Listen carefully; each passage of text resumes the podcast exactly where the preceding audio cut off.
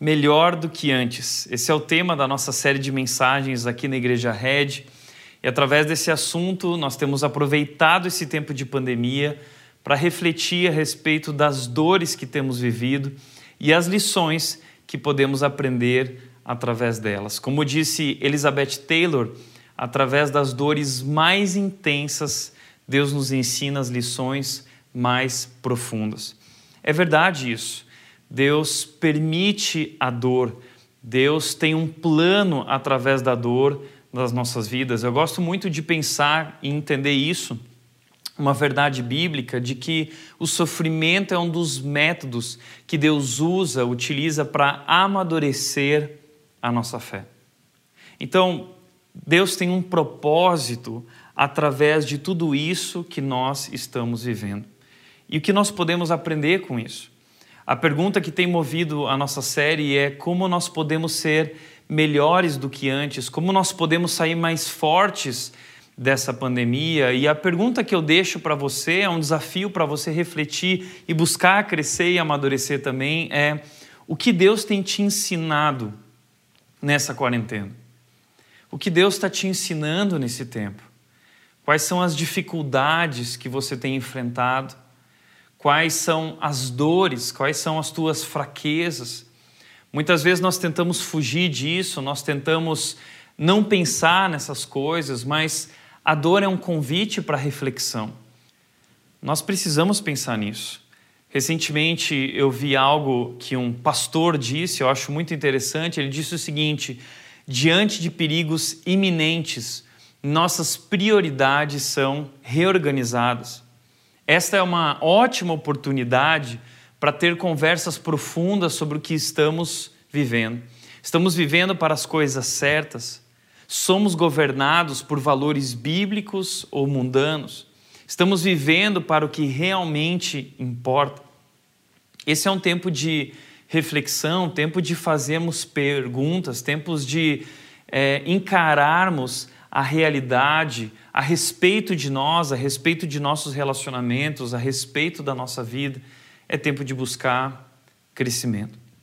Então, nós temos trabalhado várias áreas da nossa vida, falando sobre trabalho, falando sobre família, falando sobre planos nessa série. E hoje eu gostaria de falar sobre um novo tema. Eu gostaria de falar sobre igreja. Eu acredito que nossas igrejas também podem sair melhores e mais fortes dessa pandemia.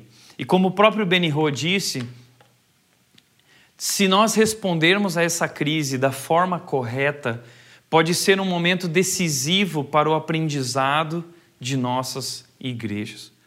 Então nós também precisamos parar para refletir como igrejas o que nós podemos aprender através de tudo isso. Eu acredito que essa pandemia trouxe grandes lições para nós e hoje eu gostaria de compartilhar com vocês cinco lições para as igrejas, cinco lições da pandemia que podem tornar as igrejas melhores. A primeira lição que nós podemos aprender é que igreja é gente e não prédio. Muitas pessoas falaram que a pandemia fechou as igrejas. Isso não é verdade. As igrejas não foram fechadas, as igrejas continuam vivas e, e vivendo a missão mais do que nunca na história. Como disse Pedro lá na sua carta de 2 Pedro, capítulo 2, 5, eu quero usar alguns textos do Novo Testamento a respeito da igreja para tentar entender essas realidades também na Bíblia, dessas lições. E o que Pedro nos diz a respeito disso é: e vocês também são pedras vivas com as quais um templo espiritual é edificado. Pedro está falando que nós somos, eh, Jesus Cristo usa cada um de nós como pedras vivas na construção da igreja, que é esse templo espiritual. A igreja não é feita de tijolos ou de concreto, a igreja é feita de pessoas, pessoas são as pedras vivas. Eu acho tão legal Pedro falar isso, porque Pedro foi aquele que ouviu de Jesus isso. Lá em Mateus 16, 18, quando Jesus revela pela primeira vez essa ideia da igreja, ele se volta para Pedro e diz: Olha, tu és Pedro, e sobre essa pedra eu vou edificar minha igreja. Ali no contexto de Mateus 16, os discípulos estavam questionando Jesus, dizendo que as pessoas queriam saber quem ele era. Então ele voltou essa pergunta para os discípulos e disse: Quem vocês acham que eu sou? E Pedro disse: ah, Tu és o Cristo, o Filho do Deus vivo. E aí Jesus disse para Pedro: Uau, é isso mesmo, Pedro. Então é sobre essa pedra que eu vou edificar a minha igreja.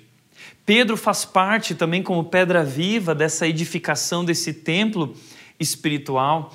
E quando Jesus aponta para Pedro, ele também está apontando para a afirmação de Pedro, para a declaração de Pedro, para a fé de Pedro, quando ele diz: Tu és o Cristo, o Filho do Deus vivo. Porque a igreja é essa comunidade daqueles que creem que Jesus Cristo é o Salvador do mundo, assim como Pedro, que aqueles que creem que Jesus é o Cristo, o Filho do Deus vivo. Então, se a igreja é feita de pessoas, ninguém pode parar a igreja, ninguém pode fechar a igreja. E através de tudo isso nós fomos lembrados a, a essência da igreja. Nós estamos então agora redescobrindo coisas importantes como qual é a essência da igreja. E o culto não é algo que acontece só dentro daquele lugar. O culto não é algo que acontece só no domingo. O culto é algo que acontece dentro de nós, em nossas vidas, no nosso coração. Eu gosto muito de lembrar também daquele momento de Jesus e a mulher samaritana, quando a mulher samaritana fala para Jesus: Olha, vejo que tu és profeta, e então me fala onde que nós devemos adorar a Deus e oferecer sacrifícios, é em Jerusalém, como dizem os judeus, é em Gerizim, como dizem os samaritanos, onde eu vou?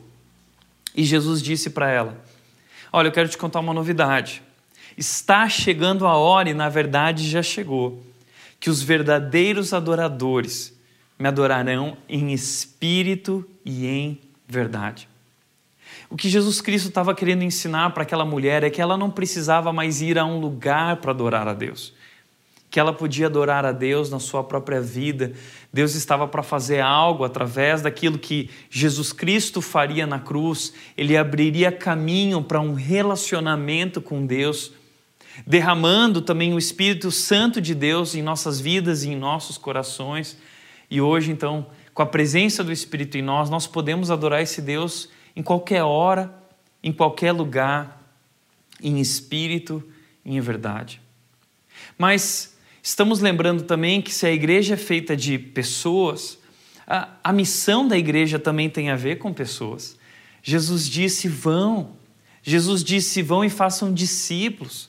O que é isso? É ir e levar outras pessoas, trazer também outras pessoas a um relacionamento com Jesus. Essa é a nossa missão como igreja. Só que muitas vezes, vivendo essa nossa é, religiosidade dentro do templo, dentro de quatro paredes, nós esquecemos dessa essência da igreja. Além de tudo isso, estamos redescobrindo não só a essência da igreja, mas o essencial na igreja. A gente está repensando o que realmente é importante dentro da igreja, porque ao longo do tempo parece que nós fomos desenvolvendo hábitos, costumes e uma cultura religiosa que muitas vezes uh, não representa aquilo que é a essência. Como o Benny Ho também disse, eu acho muito interessante, uh, é esse pastor da Coreia, ele disse: as igrejas são construídas sobre tradições, liturgias e ordem no culto. Com o tempo, a linha entre o que é fundamental para a fé e o que é meramente resposta institucionalizada fica difícil de distinguir. Então, é, essa é a dificuldade com o tempo. É a gente perceber o que realmente é fundamental para a fé. E esse é um dos exercícios que nós temos praticado desde que nós iniciamos a rede. Pensar naquilo que é fundamental para a nossa fé a essência, qual é o papel da igreja? Efésios 4 nos mostra que o papel de pastores e líderes na igreja é conduzir as pessoas à maturidade, à, à, à plenitude, à estatura de Cristo. Então, esse é o processo que nós estamos conduzindo as pessoas, levando elas a conhecer Jesus para se tornar como Jesus. E como as igrejas geralmente fazem isso? A maioria das igrejas fazem isso é, enchendo a agenda de igreja, da igreja de atividades e de eventos, e é, retiro de casais, e acampamento, e reunião de homens, ministério disso, coral, culto, EBD, congresso, e tudo isso é muito legal, tudo isso é muito bacana. Mas será que realmente nós precisamos de tudo isso? Será que através de todo esse ativismo, será que tudo isso tem produzido realmente transformação na vida das pessoas? Porque muitas vezes evento é vento. Eventos atraem pessoas, mas eventos nem sempre transformam as pessoas. O que é realmente transformador e fundamental para fazer com que as pessoas cresçam na sua fé e tenham um relacionamento crescente com Jesus. É isso que nós precisamos relembrar que é a nossa missão como líderes, como pastores, como igrejas. É conduzir as pessoas através de um processo de crescimento espiritual, de formação espiritual. A gente precisa relembrar que a igreja também não é um clube. A igreja não existe para entretenimento. A igreja não é um lugar onde as pessoas vão para ver um show. Infelizmente, a gente transformou nossos locais de igreja como locais de consumo, onde as pessoas vão para receber algo e vão embora.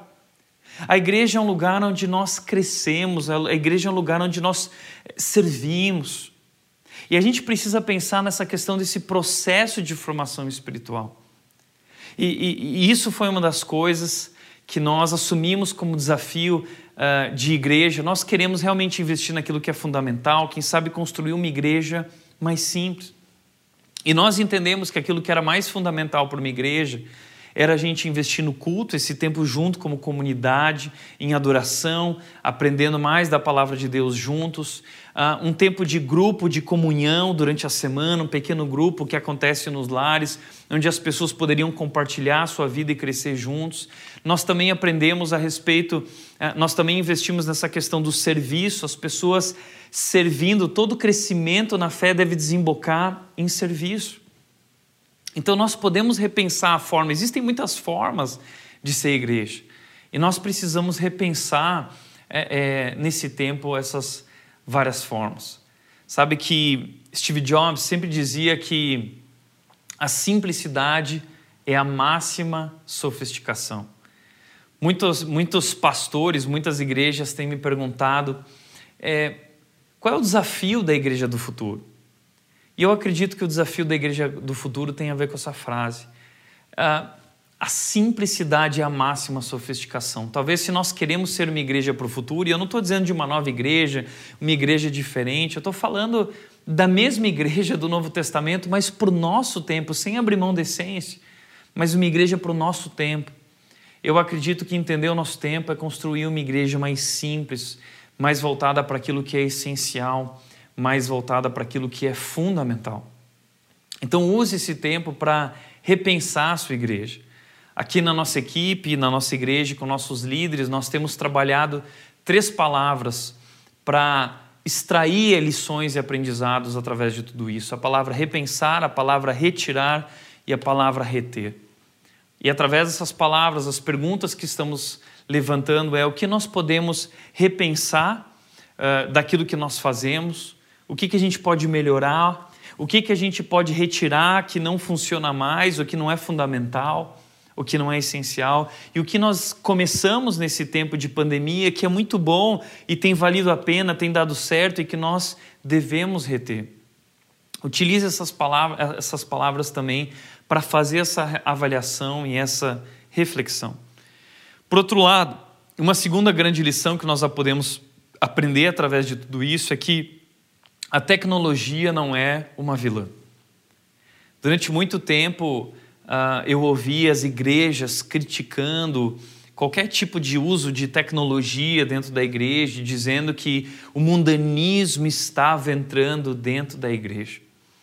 Isso é uma pena, porque isso mostra que uh, ainda existe dentro de muitas pessoas e muitos cristãos uma visão errada a respeito a, a, da forma e da essência.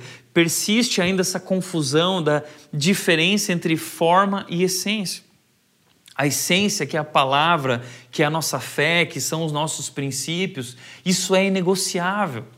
É aquilo que está na Bíblia. A Bíblia é a única fonte de autoridade, a Bíblia é a nossa declaração de fé, é a Bíblia que nos move.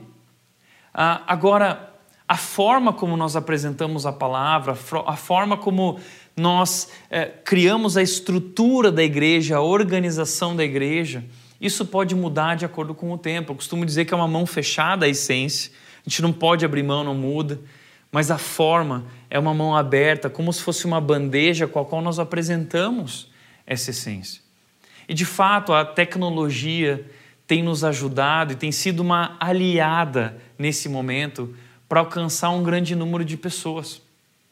Eu acho interessante que na época de Paulo, quando ele pregou o evangelho para muitas igrejas em muitas cidades diferentes, Paulo teve a oportunidade de usar as estradas romanas para chegar a lugares onde antes não poderia ter chegado. E assim hoje tem funcionado, nós estamos usando as estradas digitais, as vias digitais para alcançar pessoas que nós jamais alcançaríamos. E não podemos estar reunidos nesse momento como igrejas e a tecnologia se tornou uma benção. E muitos pastores que diziam que jamais iam investir nesse tipo de coisa foram obrigados a investir nisso. Muitas igrejas não estavam preparadas. E finalmente a gente entendeu que a tecnologia pode ser e deve ser uma aliada e nós podemos então continuar cumprindo a nossa missão, alcançando ainda mais pessoas através disso. Eu queria te lembrar o texto que nós vimos na Igreja do Futuro de Paulo, lá em 1 Coríntios 9, 22 e 23, que Paulo diz: sim, tenta encontrar algum ponto em comum com todos, fazendo todo o possível para salvar alguns, faço tudo isso para espalhar as boas novas e participar das suas bênçãos. Paulo está falando que ele se esforça para encontrar esses pontos em comuns.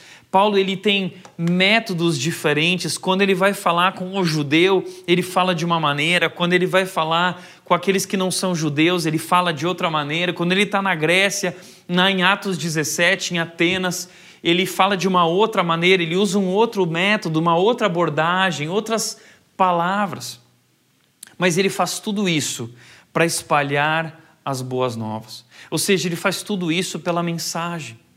E é isso que nós precisamos entender. Nós temos uma missão e nós temos uma mensagem. E nós não podemos abrir mão disso, isso é essência. Mas nós hoje temos métodos atuais, hoje nós temos métodos contemporâneos que nos ajudam a continuar cumprindo essa missão. Então nós precisamos fazer algumas perguntas. O que é que nós podemos utilizar que nos ajuda nessa missão? O que é que nós podemos inserir na nossa realidade de igreja da tecnologia e de coisas contemporâneas que existem, formas contemporâneas que existem hoje no mundo que podem ajudar as nossas igrejas? Compartilhando uma das coisas que ajudou muito a nossa igreja nesse tempo foi a questão de que nós já tínhamos criado uma cultura de ofertas e contribuições de forma online. As pessoas já estavam acostumadas a contribuir na igreja através da internet ou através do aplicativo e diversas outras formas, através da, da própria conta bancária. Nós na rede não temos um tempo no culto dedicado para parar e para todo mundo dar ofertas. E muitas igrejas que tinham esse costume, as entradas da igreja eram assim, sofreram uh, nesse tempo de pandemia porque a igreja não se reuniu. Agora, na época de Paulo, quando Paulo fazia esses recolhimentos presenciais de ofertas, é porque eles não tinham outras formas. Qual é o princípio? O princípio é a generosidade, o princípio é ofertar. E hoje nós temos maneiras até mais seguras de ofertar. Eu ouvi uma história de um zelador de uma igreja uma igreja que descobriu que esse zelador, no domingo à noite, quando acabava o culto, ele ia até o gasofilácio, que é aquele lugar onde é o nome daquele lugar onde se coloca as ofertas. Ele ia até lá e ele ficava pescando as ofertas. A igreja começou a perder dinheiro e demorou para perceber. Só que hoje nós temos maneiras mais seguras de, de recolher as ofertas. A gente pode fazer isso através de uma conta bancária, isso é forma. A essência é contribuir.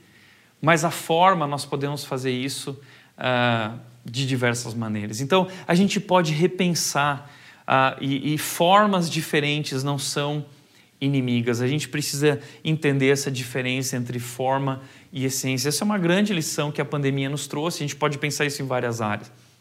Uma terceira grande lição que a pandemia nos trouxe é que o lar também é um lugar de culto. O lar também é lugar de culto. Sabe que a gente sempre pensou que culto era algo só na igreja. E agora a gente foi obrigado a viver o culto dentro de casa. E a gente foi lembrado que, na verdade, a gente nunca deveria ter deixado de praticar o culto dentro de casa. A série nós vimos isso lá em Deuteronômio 6, era a cultura do judeu, as crianças aprendiam em casa a amar a Deus, elas aprendiam em casa a orar, elas aprendiam em casa os princípios de Deus. E quando foi que a gente terceirizou essa responsabilidade? A igreja passou a assumir esse papel na vida de nossas famílias e nós não deveríamos, deveríamos ter terceirizado isso. O Novo Testamento mostra para nós que a igreja primitiva, ela também se reunia nas casas, também cultuava em casa. Atos 2:46, falando sobre essa igreja no seu início, diz: "Adoravam juntos no templo diariamente e reuniam-se nos lares também, para comer e para partir o pão e para ter tempos de comunhão e compartilhar juntos também dentro de casa. Atos vai mostrar em diversos momentos lares e pessoas reunidas nos lares. Eu gosto muito de um texto lá em Atos, capítulo 10, versículo 2, falando sobre Cornélio, um oficial romano. O texto diz: Havia em Cesareia um homem chamado Cornélio, comandante da guarda italiana na cidade. Era um homem muito bom e levou todos os de sua casa a adorar a Deus com sinceridade. Levou todos os de sua casa a adorar a Deus. Sabe, às vezes a gente fica pensando que é papel do pastor influenciar nosso marido, influenciar nossa esposa, influenciar nossos filhos, são os líderes da igreja que têm esse papel. Isso, isso é um erro. A Bíblia nos mostra que nós precisamos assumir de novo essa responsabilidade e entender que o lar também é um lugar de culto e talvez é o principal lugar de culto. Você já parou para pensar que talvez o grande problema do Brasil não são os partidos políticos, não são os sistemas e governos. Ah, o grande problema do Brasil não, são, não é a corrupção lá em Brasília. Talvez o grande problema do Brasil são lares fracos. Nós deixamos de influenciar e de viver essa realidade dentro de casa, dentro do lar.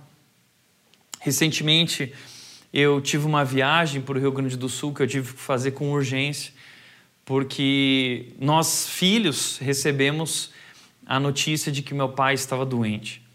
Nós descobrimos que meu pai contraiu um câncer muito grave, isso abalou nossa família, e eu viajei há cerca de duas semanas atrás para o Rio Grande do Sul.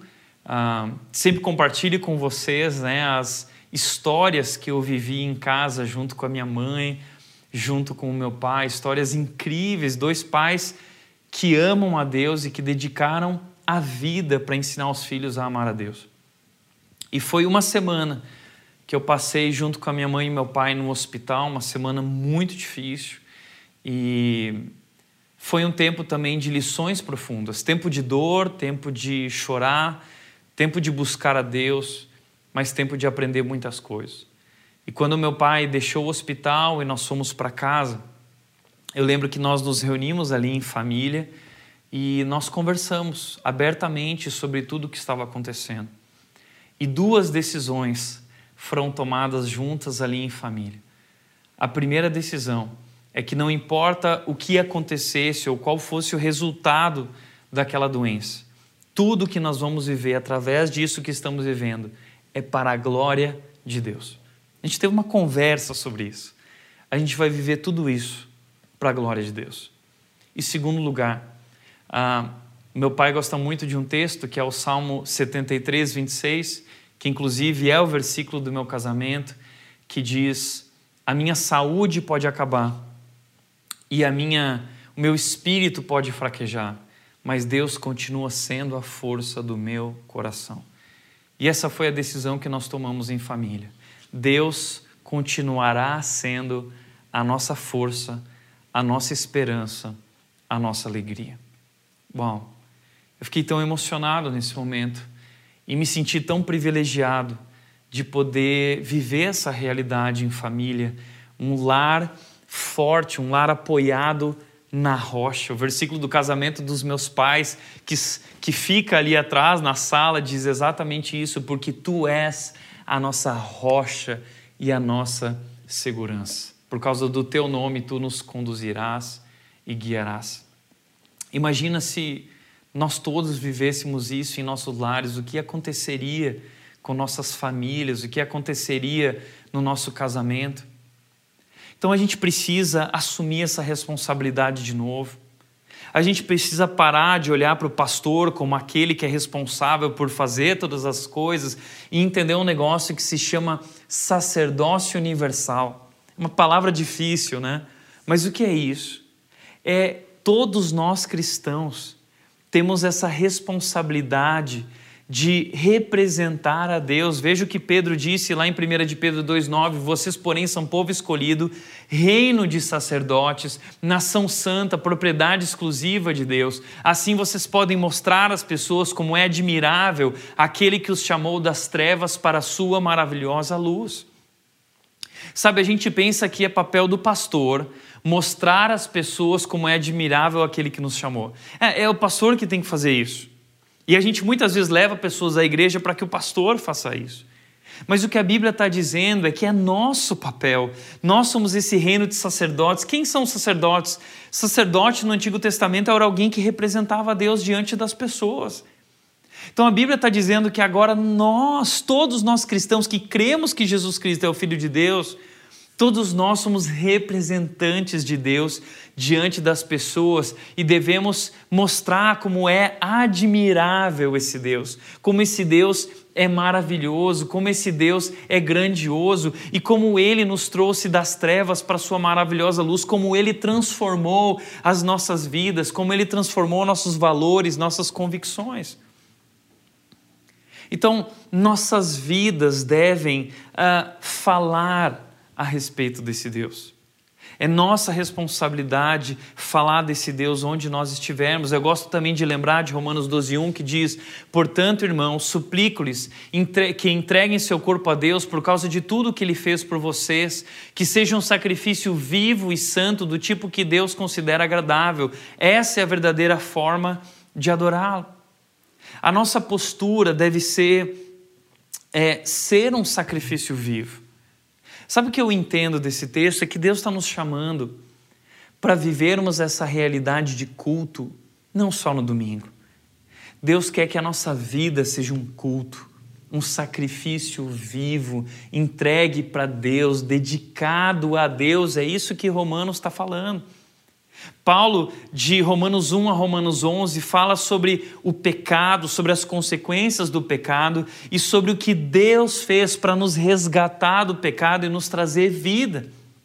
Ele apresenta essa grande misericórdia de Deus, o grande amor de Deus, e aqui em Romanos 12 ele diz: portanto, Diante disso, ofereçam a vida de vocês. A resposta que nós devemos dar ao que Deus fez por nós é entregar, é dedicar nossas vidas a Ele como um sacrifício vivo, como um culto.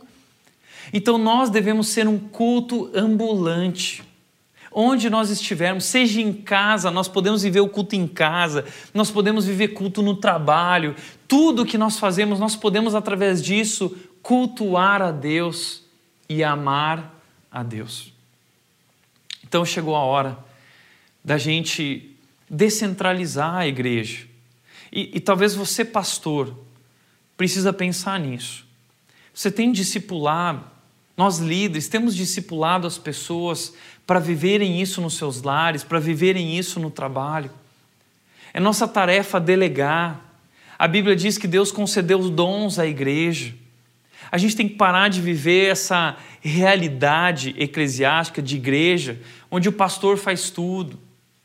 Isso é pesado demais, é por isso que muitas vezes a gente recebe notícias de pastores se suicidando que não deram conta. O pastor tem uma função dentro da igreja que não é diferente, uh, que é diferente da, da função muitas vezes de outros membros, mas diante de Deus nós somos todos iguais. A função desse pastor é ajudar cada um a encontrar a sua função dentro desse corpo. E a igreja só vai ser edificada e crescer da forma correta, de forma saudável, se cada parte realizar a sua função. Mas uma quarta lição que eu aprendo através de tudo isso é que ser igreja é também olhar para fora. Ser igreja é olhar para fora. Tiago, capítulo 1, versículo 27 diz: A religião pura e verdadeira aos olhos de Deus o Pai é esta: cuidar dos órfãos e das viúvas em suas dificuldades e não se deixar corromper pelo mundo. Se tem uma coisa que Deus insiste o tempo todo na Bíblia, do Antigo Testamento ao Novo Testamento, é a respeito de que a nossa fé desemboca em amor, desemboca em serviço, desemboca em generosidade. Não adianta a gente falar que a gente ama a Deus se a gente não ajuda os necessitados. Olha o que Tiago está dizendo. Tiago está falando que a fé, a verdadeira fé, ela é evidenciada através de boas obras. A fé sem obras é morta. Se você diz que crê em Deus, mas você não coloca isso em ação, você ama só com a sua boca, isso não é verdade. A verdadeira religião, o que Deus quer de nós, é que nós possamos ajudar aqueles que precisam, cuidar dos órfãos e das viúvas. Deus no Antigo Testamento se apresenta como Deus da viúva, o Deus do estrangeiro, Deus do pobre. E nós somos convidados por Jesus a viver isso. Como Paulo nos lembra, ele disse o seguinte: Paulo, Paulo diz: Fui exemplo constante de como podemos, com um trabalho árduo, ajudar os necessitados. Lembrando as palavras do Senhor Jesus: a bênção maior em dar que em receber. A bênção maior em dar do que em receber. Esse é o nosso problema. O nosso foco como cristãos, muitas vezes tem sido receber bênção. Mas nós não temos sido bênção. Deus nos abençoou para que nós possamos abençoar. Mas esse é o nosso problema. A gente quer bênção, mas a gente não quer abençoar. E a gente não entende que existe maior alegria e maior bênção ainda em ser generoso. Mas a gente vive essa espiritualidade egoísta, sempre olhando para o nosso umbigo, e quando a gente vai para a igreja vive a nossa vida cristã, a gente está preocupado somente em satisfazer as nossas necessidades emocionais, espirituais. Mas Deus está nos chamando para viver como cristãos essa espiritualidade de Cristo, que é como diz Filipenses 2, se esvaziar de si mesmo e não cuidar dos próprios interesses, mas olhar para fora e se importar com as necessidades das pessoas e os interesses das pessoas ao nosso redor, amar aqueles que precisam de nós e servir. Jesus foi aquele que serviu. Jesus, ele lavou os pés dos discípulos e depois diz: agora vão e façam o mesmo. E esse tempo de pandemia nos impediu ou nos fez acordar para essa realidade de parar de olhar para o próprio umbigo e perceber ao nosso redor e e se tornar sensível à dor do próximo. Nós batemos recordes nessa pandemia, não só dentro das nossas igrejas, mas no Brasil, recorde de generosidade, de doações. E aqui na Rede foi muito especial viver isso. Nós queremos agradecer a todos vocês que têm sido generosos. Nós temos tido a oportunidade de abençoar e abraçar a nossa comunidade nesse tempo de pandemia tem sido um tempo especial de a gente olhar para fora, da gente viver essa vocação da igreja, que é a igreja para fora, uma igreja que abraça o mundo, uma igreja que se importa. E hoje nós temos tido mensalmente o privilégio, a alegria de abençoar mais de 80 famílias com alimento. Nós juntamos numa campanha como igreja quatro toneladas, praticamente quatro toneladas de alimento e mensalmente a igreja tem sido generosa doando alimentos e diversas coisas para mais de 80 famílias. Temos ajudado mais de 100 venezuelanos estrangeiros que têm vindo para o Brasil, têm enfrentado muitas dificuldades. Nós temos apoiado eles com alimento, nós temos apoiado eles uh, com móveis nos seus lares. Uh, temos tido a oportunidade de abençoar o sertão do Brasil, enviando alimento, enviando bicicletas, enviando brinquedos para as crianças. Ainda ontem, nós, os pastores aqui, estávamos é, é, movendo de lugar muitos presentes, brinquedos que as crianças e, e pré-adolescentes da igreja doaram para outras crianças carentes, cheios de recadinhos, de amor. Como isso é legal, ver uma igreja toda envolvida em torno desse negócio de abençoar.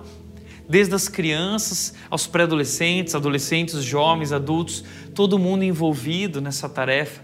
E a Red tem tido a oportunidade de, de viver essa realidade. Que privilégio tem sido isso. Deus nos abençoou com a oportunidade de lançar o Red Social, esse grande projeto da Red, justamente no primeiro domingo em que não pudemos nos reunir, a gente fez isso de forma online. Graças a Deus por tudo isso e obrigado a todos aqueles que têm participado disso e sido generosos. E através da sua contribuição e das suas doações, a Rede tem tido a chance de abençoar a vida de muitas pessoas. Então, o que a gente precisa aprender com isso é que a gente não deve abandonar nunca essa postura. Esse é o nosso chamado como cristãos. Nós somos chamados para amar e abraçar o mundo. A igreja é a esperança para o mundo. A igreja é a esperança para o mundo que quando a gente voltar para os nossos prédios de culto, a gente vai voltar.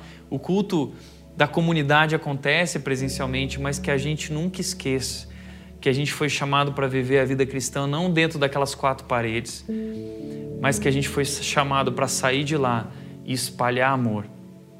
E se a gente está diante de um vírus que é altamente contagioso, a gente precisa lembrar também que a generosidade também é contagiosa. E o nosso desejo como igreja, nós como cristãos devemos viver isso, essa generosidade contagiosa, esse amor.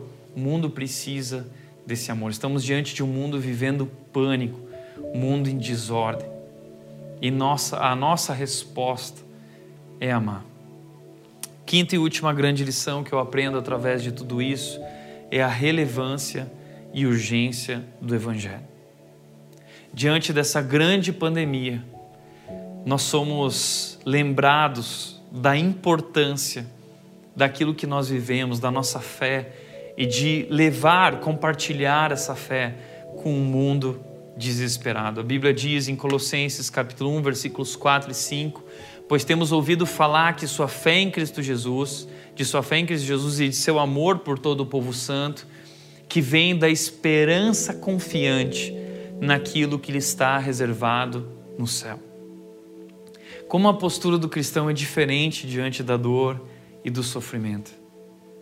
Porque aqueles que não entendem essa verdade a respeito do futuro, desse lugar reservado para nós, a respeito da salvação e dessa segurança que temos em Cristo, eles vivem desesperados, eles vivem com medo. Eu não sei se você ficou sabendo, mas as estatísticas mostram que os suicídios aumentaram 30% durante a pandemia. É um tempo de pânico, é um tempo de desespero. E a igreja tem a resposta. A igreja é aquela que foi chamada para anunciar essa verdade, que pode ajudar as pessoas a lidar, a entender o que está por trás de tudo isso. Porque a verdade que nós entendemos como cristãos é que existe um vírus muito pior que o coronavírus. Esse vírus se chama pecado. E ele é altamente contagioso e contaminou 100% das pessoas. Não há ninguém que seja imune a esse vírus do pecado e não há ninguém que sobreviva a esse pecado. A Bíblia diz que todos pecaram e todos estão condenados. E não há vacina para esse vírus. O que nós sabemos, a única coisa que pode nos salvar desse vírus é um Salvador. E Jesus Cristo é o Salvador do mundo, o Cristo, Filho do Deus vivo. E nós, como igreja, fomos chamados para anunciar essa verdade, para anunciar as boas novas. Como Paulo continua dizendo aqui no texto, vocês têm essa expectativa desde que ouviram pela primeira vez a verdade das boas novas. É isso que é o Evangelho, essa verdade das boas novas, essa notícia.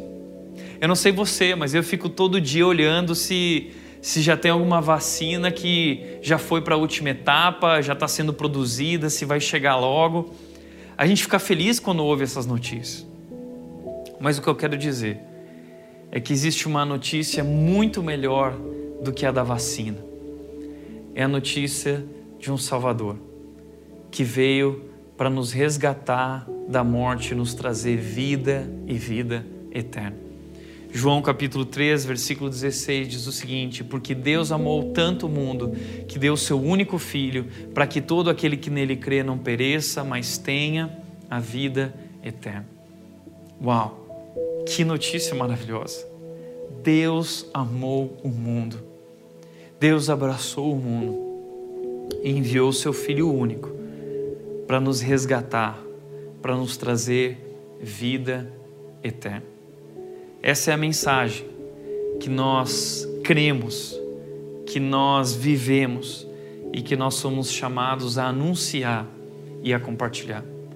E nunca essa mensagem foi tão relevante como nesse momento de desespero que nós estamos vivendo.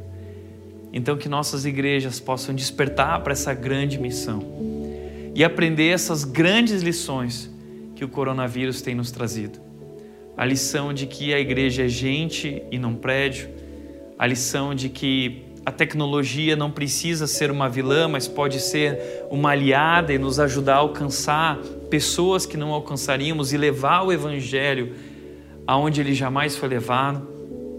A verdade é que o lar também é lugar de culto e que nós todos somos representantes de Deus para o mundo e que onde nós estivermos nós devemos pregar e falar sobre esse Jesus, a verdade, a lição de que nós precisamos olhar para fora e se importar e ajudar os necessitados, amar e servir. E essa grande lição da urgência e relevância dessa mensagem maravilhosa. Que a gente pense nessas lições e que a gente possa, através delas, crescer como igrejas e que nós possamos, através dessa pandemia e depois dessa pandemia, ter igrejas ainda mais fortes, ainda melhores. Eu desejo que Deus abençoe a cada um de nós como cristãos, como membros de igrejas, pastores, líderes que estão nos assistindo. Que Deus, que a gente possa usar esse tempo para pensar em tudo isso que Deus quer nos ensinar. Amém. Quero orar. Vamos orar, por favor. Pai querido, eu quero te agradecer por esse tempo que temos vivido.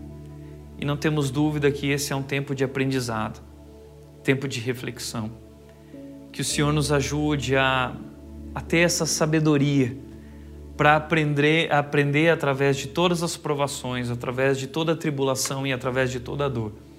Essas lições profundas que podem nos tornar ainda melhores e que podem nos ajudar a cumprir a nossa missão como cristãos, como pastores e líderes e como igrejas. Que o Senhor abençoe, Deus, a cada pessoa que está nos assistindo cada lar, que o Senhor fortaleça nossos lares, que o Senhor fortaleça nossas igrejas e que nós possamos continuar pregando essa mensagem maravilhosa de salvação a respeito de Jesus Cristo, o nosso Salvador. É em nome de Jesus que oramos. Amém. Deus abençoe a sua vida, obrigado pelo tempo conectado com a gente. E domingo que vem teremos o encerramento da nossa série num tempo diferente, um tempo especial, onde nós teremos algumas entrevistas de pessoas que sobreviveram ao coronavírus e tem muita história de aprendizado para contar para nós. E a gente vai celebrar também a ceia juntos para encerrar esse tempo maravilhoso dessa série e as lições que Deus nos ensinou. Até domingo que vem. Deus te abençoe. Excelente semana.